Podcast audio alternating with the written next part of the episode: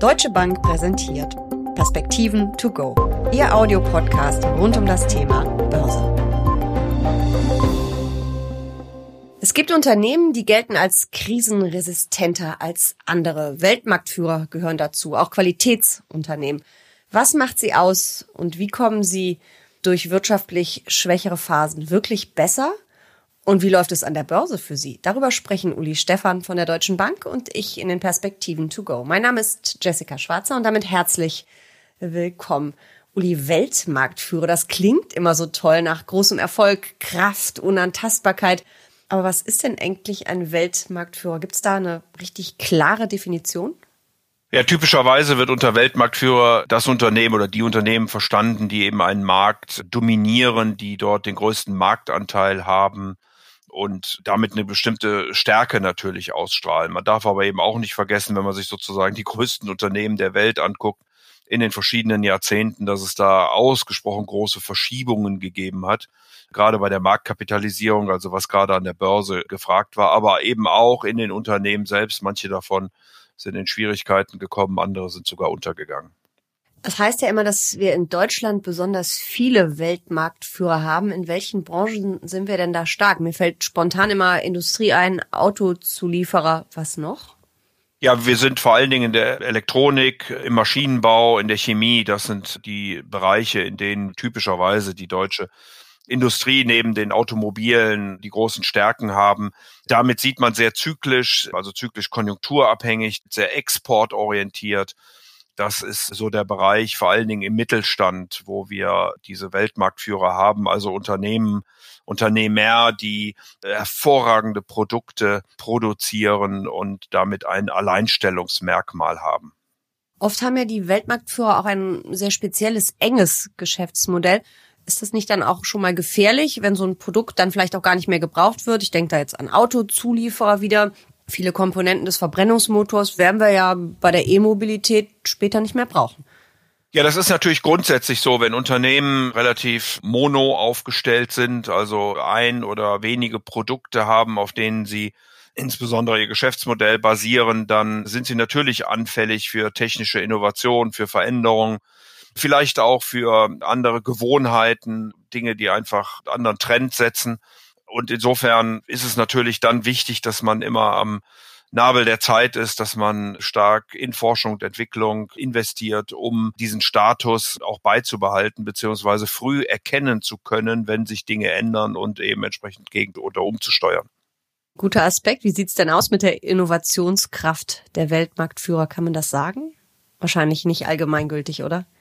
Ich glaube nicht, dass man das allgemeingültig. Wir haben ja vorhin schon gesagt, Jessica, dass es auch im Laufe der Jahrzehnte da durchaus große Wandel gegeben hat. Es waren mal die Banken, es waren mal die Ölgesellschaften, heute sind es im Wesentlichen die Technologieunternehmen, die als die größten der Welt zumindest mal gelten. Damit will ich gar nicht mal sagen, dass es dann Weltmarktführer sind. Die meisten sind es in ihren Bereichen dann auch, aber es gibt natürlich eine ganze Menge Branchen, in denen Unternehmen sind. Es können auch kleine Unternehmen Weltmarktführer sein, wenn sie eben sehr spezifisch, sehr speziell ein Produkt herstellen, wo sie ein Alleinstellungsmerkmal haben. Aber nochmal gesagt, dann muss man eben auch sehr an der Zeit sein und eben erkennen, wann sich Dinge ändern, um entsprechend auch umzusteuern. Das heißt, die Aufwendungen für Forschung und Entwicklung sind entsprechend hoch. Du hattest ja vorhin schon gesagt, in Deutschland findet man viele Weltmarktführer im Mittelstand. Das heißt ja dann, wenn wir an die Börse schauen, dass sich da die Weltmarktführer auch eher in der zweiten und dritten Börsenreihe finden würde, also unter den mittelgroßen und kleinen Werten im MDAX oder SDAX. Oder sind die gar nicht börsennotiert? Und wie ist das in anderen Ländern?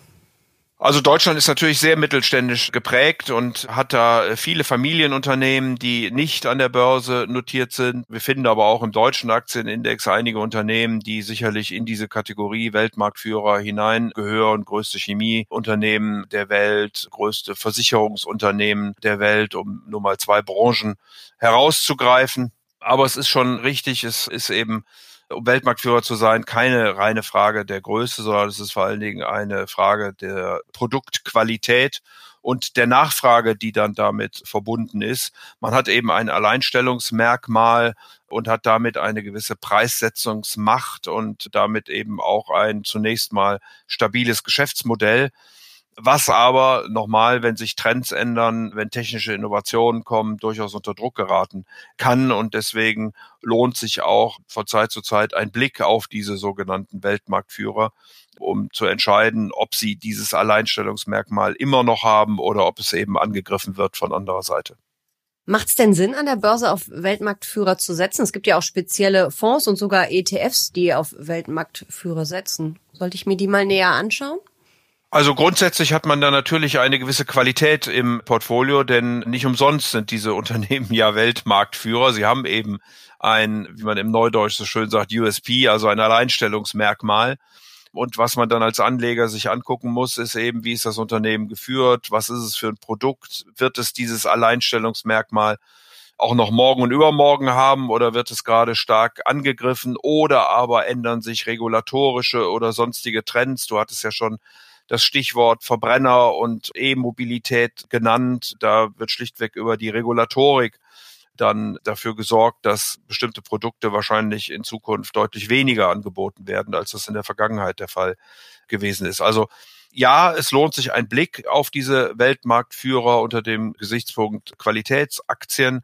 Aber man muss schon auch sich eine Meinung darüber bilden, ob denn dieses Alleinstellungsmerkmal eben auch noch etwas länger hält, um dann dort beruhigt investieren zu können.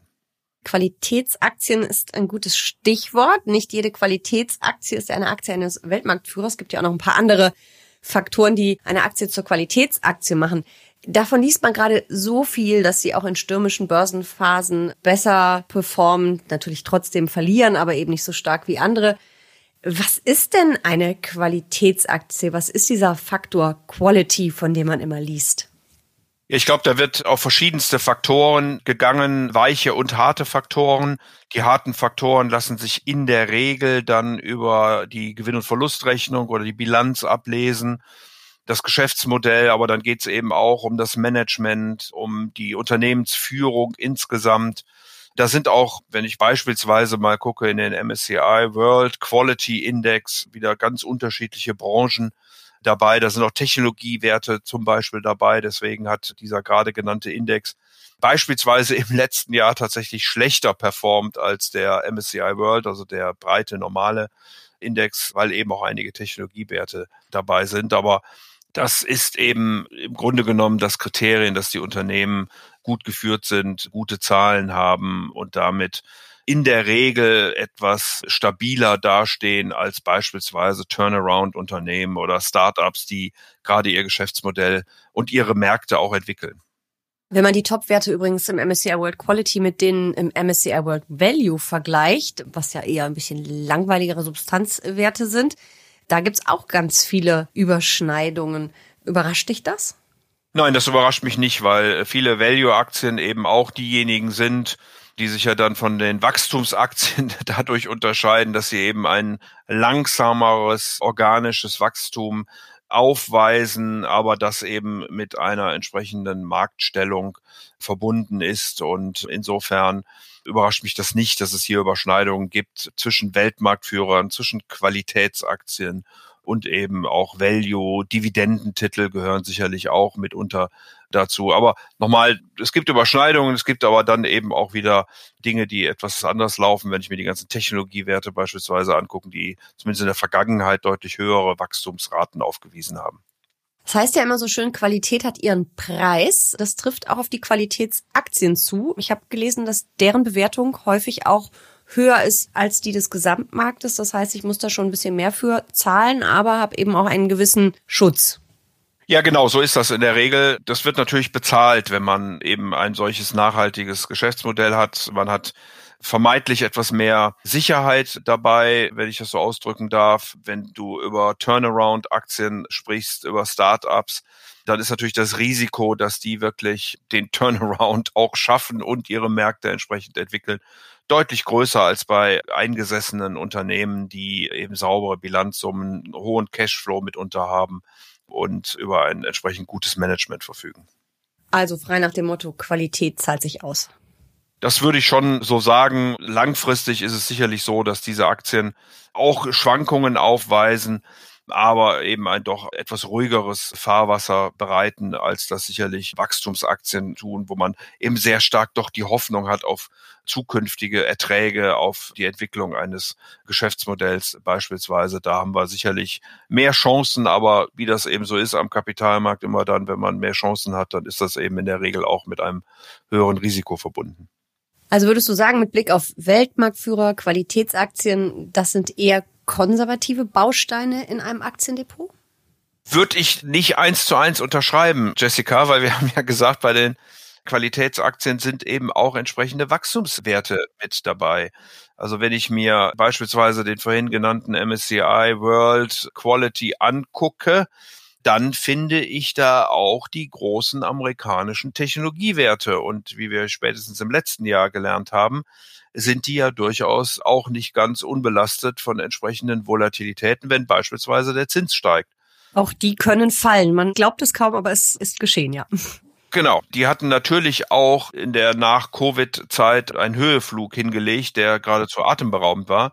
Und das hat sich jetzt eben ein Stück weit wieder relativiert. Auch hier macht es dann am Ende die Diversifikation, also die Mischung über verschiedene Unternehmen und Sektoren, die dann die Performance bringt. Also würdest du auch nicht unterschreiben, was man ja immer wieder liest, dass die in stürmischen Zeiten ein bisschen für Ruhe im Depot sorgen. Also zumindest im stürmischen Jahr 2022 war es nicht so. Ich habe übrigens selber ein ETF auf den MSCI World Quality im Depot und im äh, Corona-Crash hat das wunderbar funktioniert. Letztes Jahr nicht. Ja, weil es eben am Zins lag im letzten Jahr vor allen Dingen. Ich finde also, dass es, wie gesagt, die Mischung am Ende macht. Das hängt dann auch immer mit dem persönlichen Risikoprofil zusammen. Wenn man ganz langfristig, auch vor allen Dingen ratierlich spart, dann würde ich eher dazu neigen, aber ich bin eben auch sehr risikofreundlich, auf die Wachstumsaktien zu gehen mit einer höheren Volatilität, weil ich eben auf lange Sicht dann auch ein entsprechendes Kurspotenzial habe. Wenn ich in eher ruhigeren Fahrwassern sein will, dann sind es wahrscheinlich eher die Value-Aktien, die Qualitätsaktien, die Dividendentitel, die Weltmarktführer, die man da präferieren würde. Aber wie gesagt, auch dabei gibt es einige, die durchaus höhere Volatilitäten aufweisen können. Letzte Frage. Weltmarktführer Qualitätsaktien eher Beimischung oder eher Kerninvestment? Naja, das sind ja schon die großen Titel typischerweise, über die wir hier reden. Und von daher wäre das für mich doch eher ein Kerninvestment. Aber auch das hat wieder was mit dem Risikoappetit zu tun. Jemand, der also einfach sagt, es ist mir egal und ich möchte sehr langfristig und kann alle Schwankungen aushalten, investieren, der kann sicherlich auch eher auf die Wachstumswerte dann setzen, muss aber eben dann auch aushalten, dass es hier deutlich größere Schwankungen gibt. Von daher ist es eine Frage von Risikoprofil, aber die großen Aktien völlig außer Acht zu lassen, würde ich für falsch halten. Sie können in der Regel eben doch eine gewisse Beruhigung ins Portfolio bringen, sonst wären sie ja nicht so groß geworden und hätten eben diese entsprechenden Bilanzgewinn- und Verlustzahlen, Managementfaktoren etc. pp. Und dann kann man ja da drumherum eben sich die Wachstumsaktien, die man gerne hätte, dazu bauen, die dann sozusagen die Triangel im Portfolio darstellen. Auf jeden Fall ein super spannendes Thema. Ich danke dir für diese Perspektiven. To go. Sehr gerne, Jessica.